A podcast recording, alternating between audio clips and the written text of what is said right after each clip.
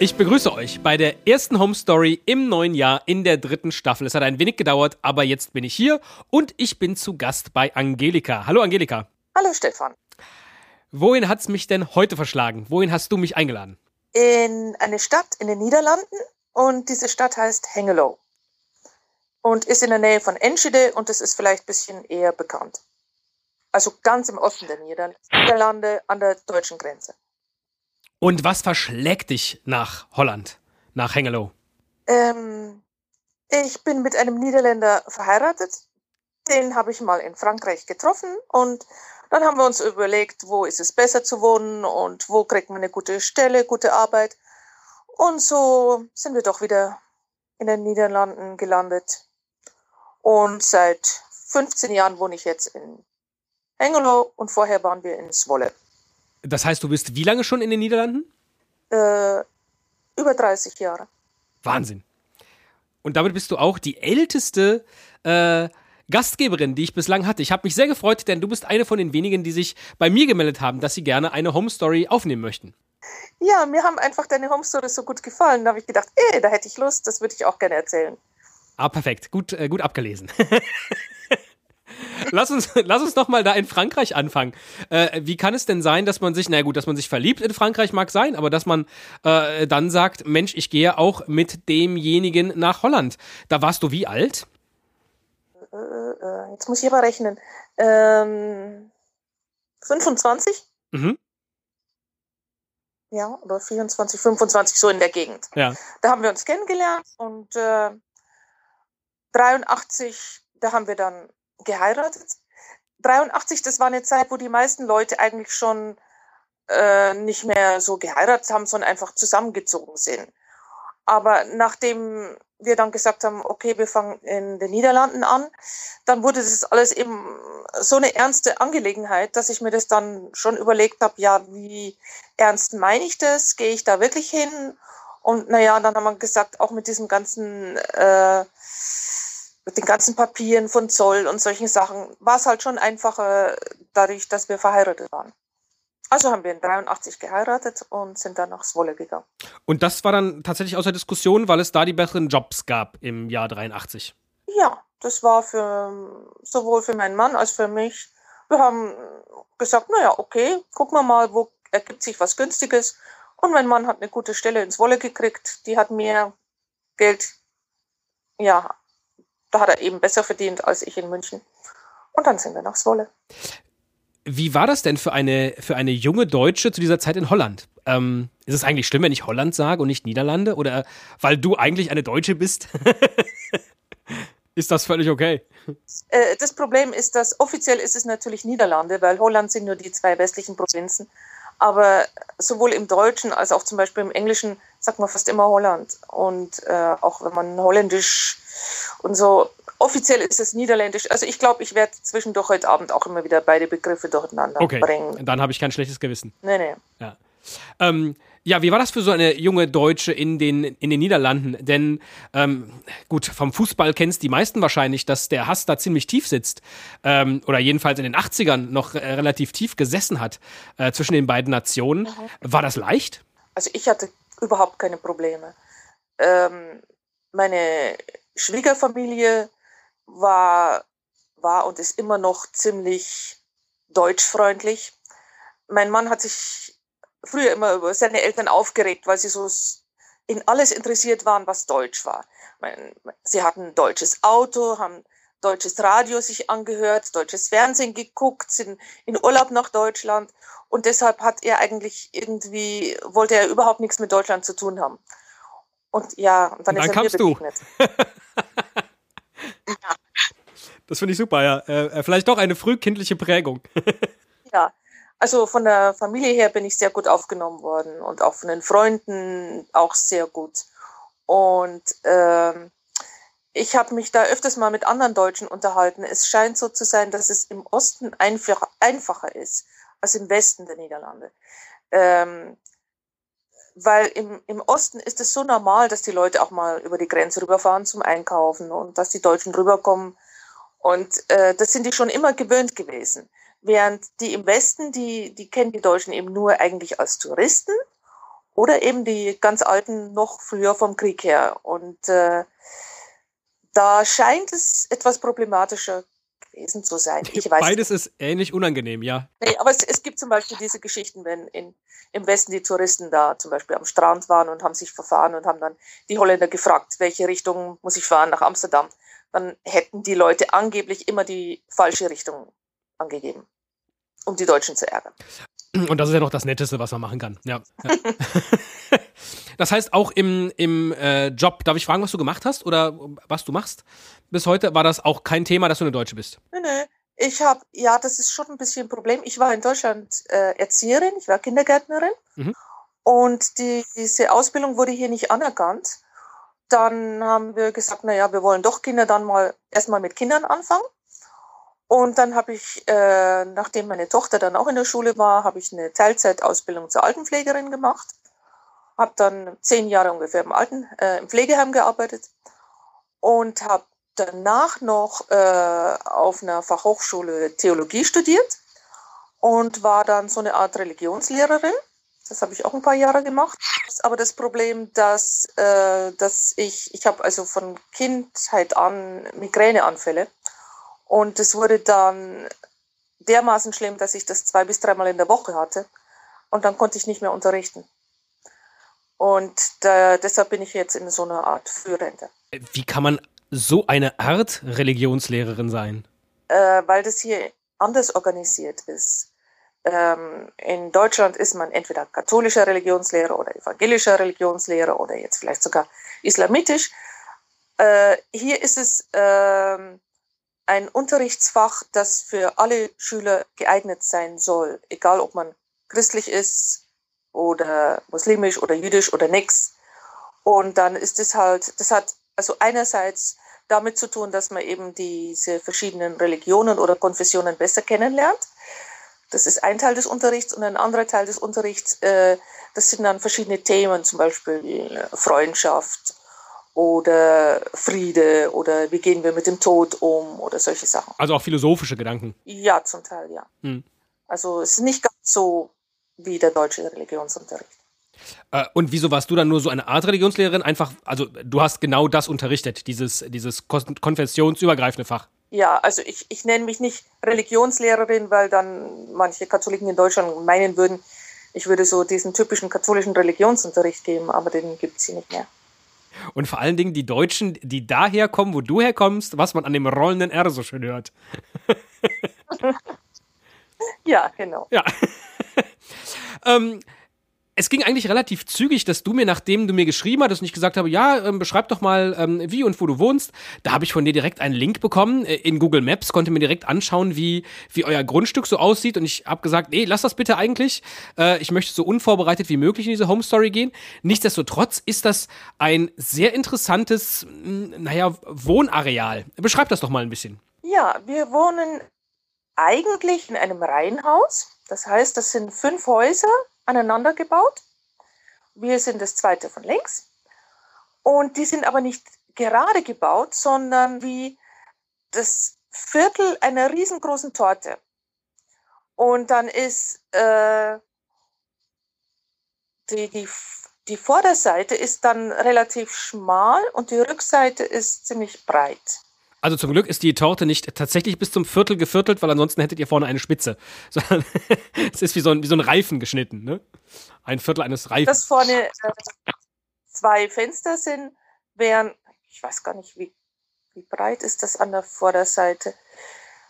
Ich bin jetzt gerade oben, da ist das Badezimmer und das ehemalige Zimmer meiner Tochter. Ich glaube, das ist vielleicht nicht, nicht breiter wie sieben, acht Meter. Mhm. Und auf der Rückseite ist das Haus dann 15 vielleicht. Mhm. Ja.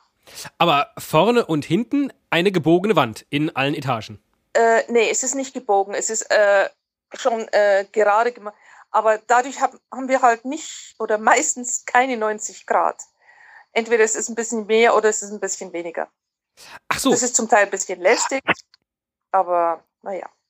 Das heißt also. Es ist abgeschnitten. Also, wenn man die Außenpunkte verbindet mit einer Linie, so ist es dann. So muss man sich das vorstellen. Von, von, äh, von außen sah es schon so aus, ob das, äh, ob das äh, gebogen wäre, aber dann sind die Mauern im Inneren des Hauses, die sind dann gerade. Da wurde dann diese Rundung nicht übernommen. Ja, ja. Na, das ist ja schon mal von Vorteil. ich hatte mich schon gefragt, wie man äh, mit diesem Staubfängerraum äh, umgeht. Ja, ja, nee, das, das wäre ein bisschen umständlich, wenn es rund wäre, aber, aber es geht ganz gut so. Wie viel die, wie viel die Wahl auf dieses Haus? Äh, als wir vor 15 Jahren hierher kam, ähm, war es schon sicher, dass mein Mann äh, ein eigenes Büro im Haus haben sollte. Und das war auch in den vorigen Häusern schon so. Und das war nicht immer ganz günstig geregelt. Also er wollte ein Haus haben, wo das Büro doch ziemlich abgetrennt ist von, vom Wohnteil. Und äh, dieses Haus hat jetzt vorne, unten im Erdgeschoss, ist ein kleiner Flur und links ist die Garage. Und dahinter hat mein Mann dann äh, das Büro und dann ist noch ein kleineres Zimmer, das war früher das Zimmer unseres Sohnes. Und dadurch, äh, wenn er, also im Moment zum Beispiel hat er ein Gespräch mit jemandem und da sitzen die eben da unten in seinem Büro und dann kommen die Leute, die haben dann überhaupt nichts mit unserem Wohnteil zu tun. Mhm. Die sehen uns gar nicht. Und das ist, das war ganz praktisch. Also, besucht, wo wo also genug Zimmer ist, da sind und wo man, wo man eben auch im Büro äh, ja ein bisschen abseits haben kann. War das damals neu gebaut? Das war ganz neu, ja. Und von dieser Bauform sind dann noch mehr Häuser bei euch in der Siedlung? Ja, es sind also bei uns sind sechs Häuser und dann sind noch zwei solche Blocks. Mhm. Äh, du hast eben gesagt, wenn man unten reinkommt, ist dann links die Garage, aber du hast auch gesagt, dass es das zweite Haus in der Reihe ist. Wie kann denn da eine Garage sein? Da müsste doch euer Nachbar wohnen. Das ist äh, praktisch im Haus eingebaut, das Garage. Das ist, oh, ja, jetzt siehst du, jetzt kriege ich schon wieder Probleme mit dem Deutsch. Äh, das ist einfach eine, eine Garage, die Teil des Hauses ist. Ach. Siehst du, das konnte ich in Google Maps nicht sehen. Das heißt also, auf der Vorderfront ist sowohl ein Garagentor als auch, ein, auch eine Eingangstüre? Ja. Ach, okay. Und es ist keine freistehende Garage, sondern eine äh, zum Haus gehörende. Ja. Verrückt, das habe ich noch nie gesehen. Ich weiß gar nicht, ob es sowas in Deutschland auch gibt. Muss ich mal nachdenken. Äh, gibt es bestimmt, also zumindest dann, äh, dann äh, dass die Garage so ist, dass dann auch das Haus begehbar ist aus der, aus der Garage raus. Aber äh, jetzt als Reihenhaus, weil das ist ja bei euch wie so ein, wie so ein kompletter Block, dass da die Garage, die ist ja dann komplett äh, ummauert von Hauswänden. Ja. Wahnsinn. Was natürlich praktisch ist, wenn man einkaufen war und parkt rückwärts ein, äh, dann kann man gleich trockenen Fußes die Einkäufe ins Haus tragen. Genau. Äh, was typisch, typisch niederländisch ist, ist, dass Leute zwar Garagen haben, aber dass selten Autos drin stehen. Das hat damit zu tun, dass Niederländer einfach viele Fahrräder haben und die brauchen Platz. und es gibt äußerst selten einen Keller, wenn dann nur in ganz alten Häusern und dann ist es auch nur teilweise unterkellert.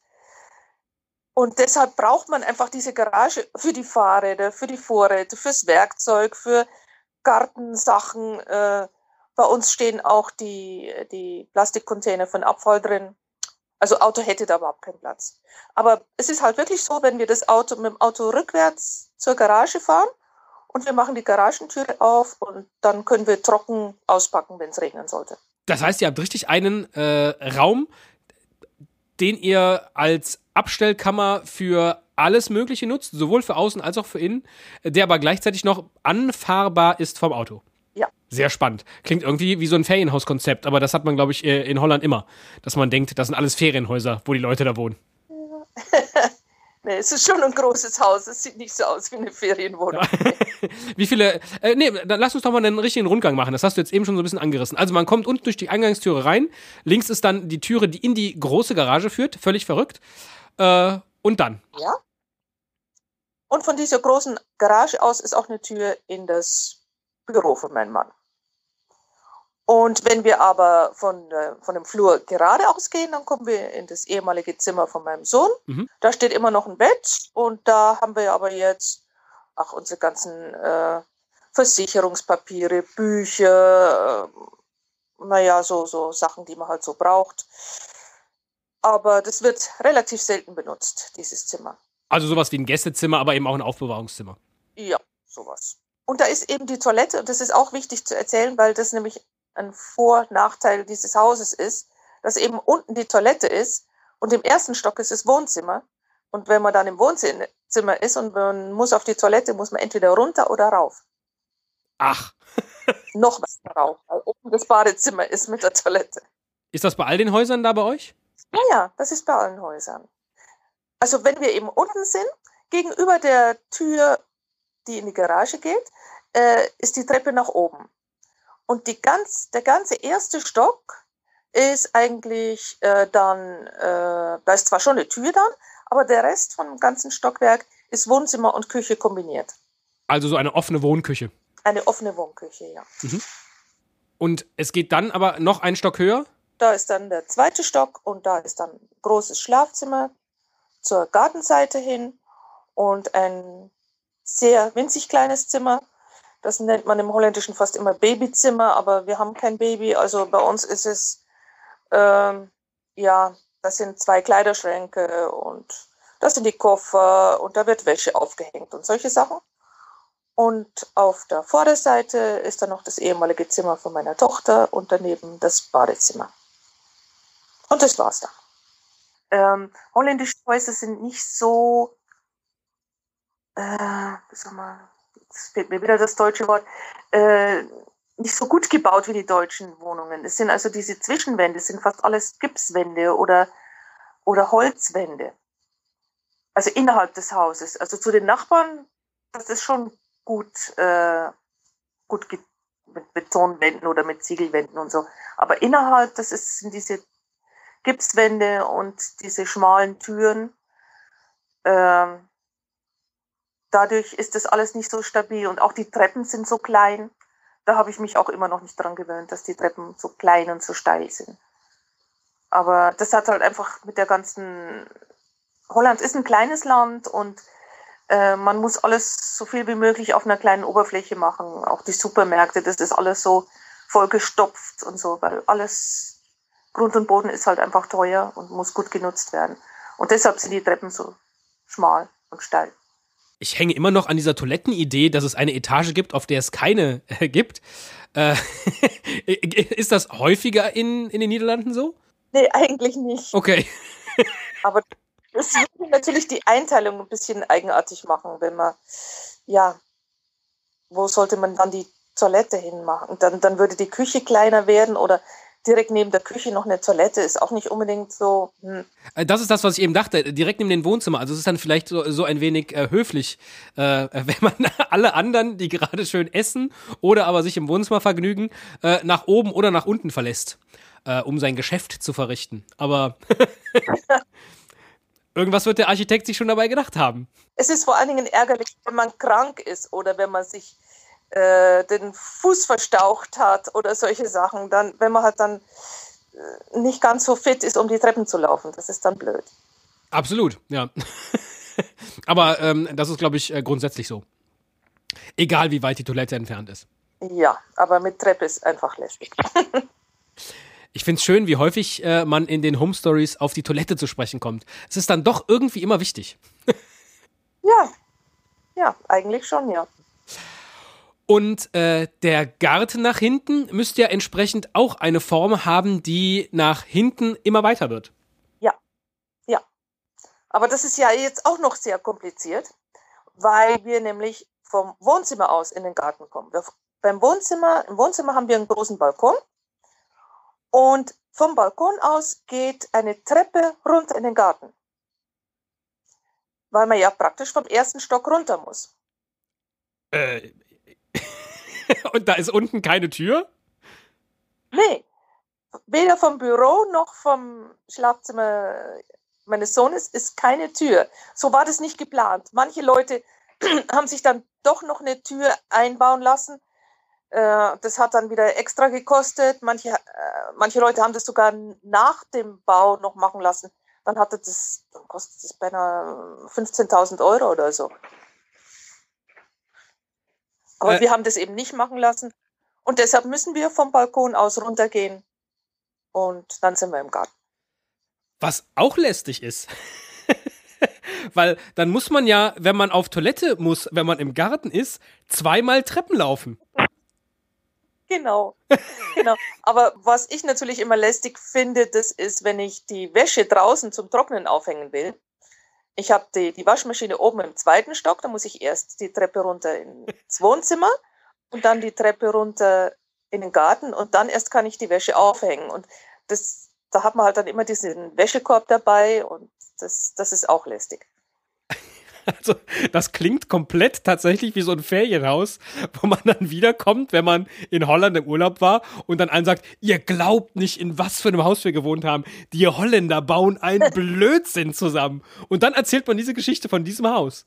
Ja, ja. Nee, aber ich muss dazu ja, sagen, ja. es sind wirklich keine anderen holländischen Häuser, die so verrückt sind wie unser Haus. War euch das bewusst, als ihr das gebaut habt und äh, äh seinerzeit äh, gekauft habt? Das war uns schon bewusst. Aber ja, ich, ich sage auch immer, alle Leute, die hier in diesen Häusern wohnen, die haben irgendwie, sind ein bisschen eigenartig. Aha. Wenn man so ganz normal ist, glaube ich, zieht man nicht in so ein Haus ein. Was ist denn das etwas Eigenartige an dir? an mir? Oh je. Also jetzt außer, dass du die Deutsche in Holland bist. Nee, ich glaube, ich bin schon ein bisschen experimentierfreudig. Sonst wäre ich wahrscheinlich auch nicht nach Holland gegangen. Wenn, mhm. ich, wenn ich, äh, wenn ich nicht ab und zu mal was Neues ausprobieren wollte oder so, nee. Es, es gibt Leute, die wollen halt immer von allem alles sicher haben und genau wissen, wie das ist und so. Und das muss bei mir nicht unbedingt sein. Ich will lieber was Neues ausprobieren. Zum Beispiel, wenn ich im Urlaub bin, irgendwo in einem fremden Land, dann will ich immer so schnell wie möglich Sachen essen, die ich vorher noch nie gegessen habe. Das finde ich ja ganz toll, dafür fährt man ja ins Ausland. Während äh, manchmal werden über Holländer solche Witze gemacht, über die Wohnwägen. Und da gibt es Leute, die nehmen sich wirklich 10 Kilo Kartoffeln mit und den holländischen Kaffee und, und solche Sachen, weil sie Angst haben, im Ausland äh, zu verhungern.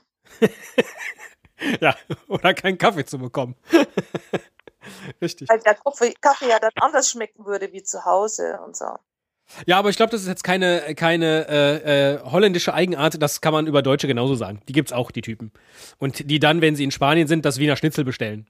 Ja, ich war einmal in Mallorca und da ist mir das aufgefallen, wie viel Bratwurst und Schnitzel und solche Sachen es da gibt. Ja. Während ich überall gesehen habe, ist was Typisches von Mallorca. Ja.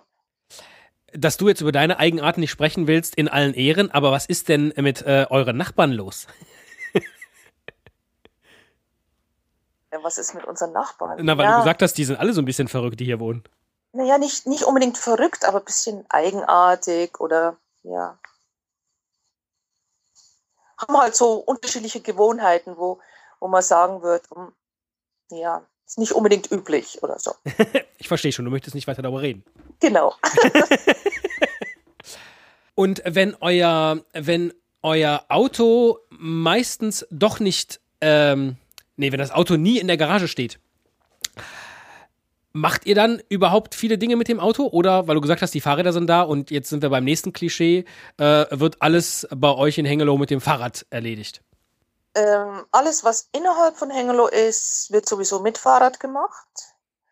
Alles, was na, 10 Kilometer um Hengelo ist, wird fast auch auf jeden Fall im Sommer sowieso mit dem Fahrrad gemacht im Winter mit schlechtem Wetter nicht unbedingt.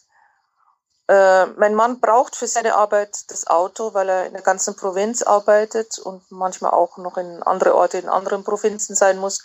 Also braucht er das Auto für die Arbeit. Und äh, naja, dann zum Beispiel am Wochenende fahren wir zu unserer Tochter nach Rotterdam. Da brauchen wir auch das Auto. Könnten auch mit dem Zug fahren, aber wir nehmen uns Beispiel unsere Räder mit. Das ist dann wieder das typisch Holländische. Wir haben so einen Fahrradträger hinten an einem, ja, jetzt weiß ich wieder das deutsche Wort nicht. Ah ja, Anhängerkupplung, genau. oh, wie ist denn das holländische Wort von Anhängerkupplung? Ja, da musste ich jetzt erstmal wieder. Trekhaak heißt das auf Holländisch und äh, Anhängerkupplung auf Deutsch, ja.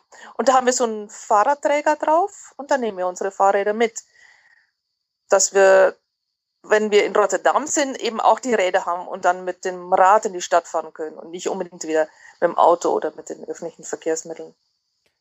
Gilt das dann nur für, für Ausflüge äh, äh in, innerhalb von Holland? Oder nehmt ihr die Räder grundsätzlich mit, auch wenn ihr sonst irgendwo hinfahrt? Äh, wir nehmen die Räder auch regelmäßig nach München mit, zum Beispiel. Äh, München ist deine, deine Heimatstadt? Ja. ja. Und dann fahrt ihr also mit so holländischen Rädern durch München? ja. Schön. ja, wir sind sogar einmal, das, also das war wirklich mein Traum, Traumurlaub, sind wir mit unseren Fahrrädern mit dem Zug nach München gefahren und dann mit den Fahrrädern nach Hause. Das war vor fast zwei Jahren. Wow, das war eine ganz schöne Strecke. Ja, das waren 1000 Kilometer. Boah. Da waren wir zwei Wochen unterwegs. Ja, es war so schön unterwegs, wenn die Leute gefragt haben, wo fahrt ihr hin, haben wir immer gesagt, nach Hause. Und äh, hattet ihr die, die Route schon geplant, dass ihr wusstet, wie viele Kilometer ihr am Tag? Moment mal, in, in zwei Wochen 1000 Kilometer, das ist ja trotzdem noch ganz schön ambitioniert. Ja, wir, haben, wir waren schon gut vorbereitet. Also ähm, es gibt in Deutschland ja so verschiedene Flussradwege mhm. und äh, die haben wir größtenteils benutzt. Äh, das erste Stück von München nach Augsburg, das mussten wir uns selber aussuchen, da ist kein Fluss. Und dann von Augsburg bis äh, Rotenburg an der Tauber, da ist dann äh, von der romantischen Straße auch ein Fahrradweg. Das ist also kein Flussweg, aber ein Straßenweg. Und dann fängt die Tauber an. Dann man, fährt man an der Tauber entlang bis zum Main. Vom Main bis nach Mainz zum Rhein. Und dann sind wir dem Rhein ziemlich lang entlang gefahren. Und das letzte Stück mussten wir uns dann wieder selber raussuchen. Und es waren also äh, im Durchschnitt 80 Kilometer am Tag. Wahnsinn. Aber ich muss dazu sagen, mein, mein Mann ist das wirklich normal gefahren, aber ich habe ein E-Bike, weil ich eben durch die, durch die Migräne nicht immer ganz so fit bin. Da habe ich mir das also nicht zugetraut. Und ja gut, aber treten muss man da ja trotzdem. Ja, ja, es war trotzdem anstrengend. Ja, ja. äh, das wie das. Und äh, das ist auch ohne äh, Probleme an den Fahrrädern. Äh, was sind das für Fahrräder? So diese typischen Hollandräder? Mein E-Bike ist ein Schweizer E-Bike. Mhm. Und äh, mein Mann hatte bei dieser Tour noch sein altes Fahrrad. Das war ein holländisches, ähm, ja, hybride Rad nennen die das. Das ist so ein Mittelding zwischen ein bisschen Stadtfahrrad und also nicht diese typischen holländischen. Die sind zu schwer. Okay. Und die, die gibt es in Holland fast nicht mehr, diese typischen Holländer, Holland-Räder. Und äh, wo habt ihr dann immer Zwischenstopp gemacht? Ähm, einfach uns Hotels gesucht. In Augsburg, in, ja, das weiß ich gar nicht mehr genau. Äh, wir waren dann in Frankfurt, in Köln waren wir, in, äh, naja, wir sind halt immer so ungefähr 80 Kilometer gefahren und da haben wir uns in dem Hotel, wo wir waren, am Abend übers Internet wieder ein Hotel für den nächsten Tag gesucht. Und das war dann euer Ziel für den nächsten Tag? Ja, und das haben wir auch immer geschafft. Spitze. Aber das äh, muss dazu sagen, nicht alle Holländer machen ständig solche Radtouren. Ne? Nee, nee, nee, nur die, die so ein bisschen verrückt sind und auch in so ein wenig krummen Häusern wohnen. genau. Nee, es, aber was halt normal ist, ist, dass die Leute innerhalb ihres eigenen Ortes mit dem Rad zur Arbeit fahren, dass sie die, die Einkäufe mit dem Rad machen, dass sie, dass die Kinder mit dem Rad in die Schule fahren. Ja. Also was, was mich erstaunt, was ich hier ganz toll finde, sind die, die Orte, die ein bisschen, oder die Dörfer, die außerhalb der Städte liegen, so 10, 12, zum Teil 15 Kilometer, wo die Kinder in die weiterführenden Schulen jeden Tag mit dem Fahrrad fahren. Also das finde ich schon toll. Sommer wie Winter, ne? 15 Kilometer hin und 15 Kilometer zurück manchmal. Ersetzt den Sportunterricht. Äh, ja. Zumindest in Teilen, ja. Die ganze Zeit, während du erzählst, habe ich den Eindruck, dass du noch ein wenig distanziert bist, äh, wobei das das falsche Wort ist, zu den Holländern. Also du sagst immer die, also die Holländer. So als ob du nicht richtig dazugehörst. Hast du eigentlich einen holländischen Pass? Haben wir eben gar nicht geklärt. Ich habe einen holländischen Pass. Also du bist so auch lange. eine Niederländerin? Ja, ich bin aber schon äh, zwei Wochen nachdem wir geheiratet haben, bin ich Niederländerin geworden. Mhm. Das ging damals gut, habe aber damals immer noch einen deutschen Pass gehabt. Und jetzt ist mir irgendwie zu umständlich geworden, weil diese ganzen Sicherheitsmaßnahmen mit Fingerabdruck und was weiß ich, was da alles rein muss, das macht es ziemlich umständlich, um äh, früher konnte ich auch einfach nur nach Amsterdam äh, fahren ins Konsulat und habe mir schnell einen Pass machen lassen. Ja, das geht einfach nicht mehr. Und das ist jetzt so umständlich und dadurch auch extra teuer, dass, dass ich mich jetzt entschieden habe, doch einen holländischen Pass zu nehmen. Ach, okay, um deinen deutschen Pass zu bekommen, bist du nach Amsterdam ins Konsulat, klar, weil du, weil du ja Niederländerin bist, ja. Weil ich in den Niederlanden wohne. Ja, das ist dann so umständlich. Äh, ich kann also nicht hier, obwohl ich 30 Kilometer fahren muss in die nächste deutsche Stadt, kann ich nicht dorthin gehen und sagen, ich will jetzt einen deutschen Pass. Das geht nicht. Nee, nee, klar. Ja. Das muss dann so da. Ja. Ja, aber äh, äh, fühlst du dich als, als Niederländerin? Oder bist du eigentlich immer noch eine Deutsche? Ich fühle mich als sehr gut integrierte Deutsche. Okay. Ich spreche sehr gut Niederländisch. Ich kenne mich überall gut aus und ich, ja, das ist selten, dass ich irgendwie die Hilfe von meinem Mann für irgendwas brauche. Also vielleicht, wenn es um Steuersachen geht, aber das würde ich vielleicht in Deutschland auch noch brauchen, die Hilfe. Aber nee, ich, ich bin sehr gut integriert, aber ich, ich bleibe Deutsche. Ja. Ja. Ich meine, es spielt ja auch keine Rolle. Erstens wohnt ihr so nah an der Grenze und seid da auch in so einem Grenzgebiet, äh, wo es, glaube ich, ohnehin so ein bisschen, bisschen verschwimmt. Äh, und letztlich seid ihr dann da alle deutsch-holländische Europäer. Aber ich fand das in deiner, in deiner Erzählung immer sehr interessant, dass du immer von den Holländern gesprochen hast. Und obwohl du halt selbst dazugehören müsstest. Ja, es ist einfach so, dass die Holländer, die haben halt schon gewisse Gewohnheiten von, von Anfang an während ich diese Gewohnheiten erst später kennengelernt habe und zum größten Teil dann übernommen habe. Aber das habe ich eben nicht von Anfang an gehabt. Hast du da ein Beispiel? In München wird auch sehr viel Fahrrad gefahren, aber ich bin immer im Winter mit dem Bus und mit der Trambahn gefahren. Mhm. Da, also da hat jeder gesagt, du bist doch verrückt, du fährst doch nicht im Winter mit dem Fahrrad. Also hier gibt es einen extra Streudienst und Räumdienst für die Fahrräder, mhm. Fahrradwege. Weil das, äh, die Leute müssen ja irgendwie in die Arbeit kommen. Äh, also muss man das ordentlich sauber machen, wenn es schneit. Ähm, zum Beispiel, was, wo ich mich am Anfang auch dran gewöhnen musste, ist, dass, äh, dass es allgemein üblich ist, mittags äh, Brot zu essen und abends dann erst warm zu essen. Äh, es gibt also holländische Kantinen sind auch ganz anders wie deutsche Kantinen. Also da gibt es halt in holländischen Kantinen, da kann man sich dann belegte Brötchen und so kaufen und vielleicht Suppe und Salat, aber kein, kein warmes Gericht. Und äh, ja, dann, am Abend ist es halt immer das Getue, wer kommt als erster nach Hause, wer kocht dann. Oder wer, wer geht vorher noch zum Einkaufen und solche Sachen. Und die Kinder haben, sind ja auch normalerweise länger in der Schule, sowieso im, wenn, wenn sie in den weiterführenden Schulen sind, dann können die wirklich nicht nach Hause kommen zum Mittagessen. Also nimmt sich jeder sein, also wenn es keine Kantine gibt, nimmt sich halt jeder seine, sein Brot mit. Brot und Obst oder so. Ja. Oder ein Joghurt. Wobei ja Brot jetzt in den Niederlanden auch wieder äh, relativ ist. ja, ja, Brot. Äh, niederländisches Brot ist auch wieder anders wie deutsches Brot und das, da habe ich mich immer noch nicht dran gewöhnt. Also dieses ganz normale, traditionelle niederländische Brot mag ich einfach nicht. Das ist mir zu, das ist so, so Toastbrot ähnlich. Ja, genau. Oder man muss sich vorstellen, wie so, ich glaube, in Deutschland gibt es auch dieses Vollkorn-Toastbrot. Und so ungefähr ist holländisches Brot. Und also nach zwölf Stunden, nach, nachdem das gebacken ist, ist es schmeckt schon nicht mehr und äh, Nee. Es kommt einfach auf die Menge Harelslach an, die man drauf macht. das mag ich nicht. Ich mag überhaupt kein Haarelslach auf, auf dem Brot. Das, äh, nee. Ah, willkommen in meiner Kindheit.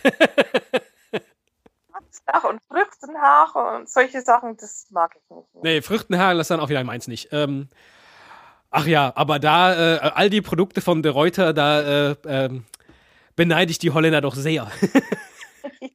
Ja, also für Kinder ist das schon toll. Also, aber ich, ich finde es so umständlich, die Haareslach, mir fallen dann immer diese Sachen runter und, und so. Dann denke ich mir, dann nimm dir doch lieber so ein Schokoladepasta und, und schmier das drauf, dann fällt wenigstens nichts runter. Das heißt also, du bist die etwas verrückte Deutsche, die auch in den Niederlanden nie aufgehört hat, die etwas verrückte Deutsche zu sein. Hm, ja, könnte man so sagen. Wie würdest du es sagen? Ja, ob ich so verrückt bin, weiß ich nicht. Aber man muss schon, äh, ich, ich merke das schon auch bei, bei Freunden und Verwandten. Es, es traut sich nicht jeder zu, einfach so ins Ausland zu gehen. Mhm. Und die, für viele Leute ist das Risiko dann einfach zu groß und die sagen, oh nee, ich bleibe lieber da, wo ich, wo ich alles kenne. Und ja. Also mir ging es eigentlich auch so, nachdem ich drei, drei Jahre hier war und ziemlich gut Niederländisch gelernt habe, habe ich zu meinem Mann gesagt, oh, sollen wir vielleicht woanders hingehen? Sollen wir nach Frankreich umziehen oder nach England? Das gefällt mir eigentlich jetzt, dass man sich in so kurzer Zeit so gut an ein Land gewöhnen kann. Aber wir haben es dann doch nicht gemacht. Wir sind hier geblieben. Und ich bin sehr froh, dass äh, du immer noch in den Niederlanden bist, denn nur deshalb konnte ich heute mit dir sprechen. Vielen Dank, Angelika. Vor allen Dingen, dass du dich bei mir gemeldet hast, ähm, mir deine Home Story zu erzählen und als Gastgeberin zu fungieren. Und wenn ihr das auch gerne machen möchtet, dann meldet euch bei mir unter podcast@homestories.de und dann seid ihr vermutlich relativ zügig in diesem Jahr, in dieser dritten Staffel des Podcasts äh, mit dabei. Danke, Angelika. War richtig schön und richtig spannend. Hat mir auch gefallen. Und wenn du jetzt aufs Klo musst, nicht äh, vergessen, du musst immer eine Treppe rauf oder runter. Ach nee, du bist ja gerade ganz oben. ich bin gerade ganz oben. Ich brauche nicht so weit. ich danke dir. Tschüss. Tschüss.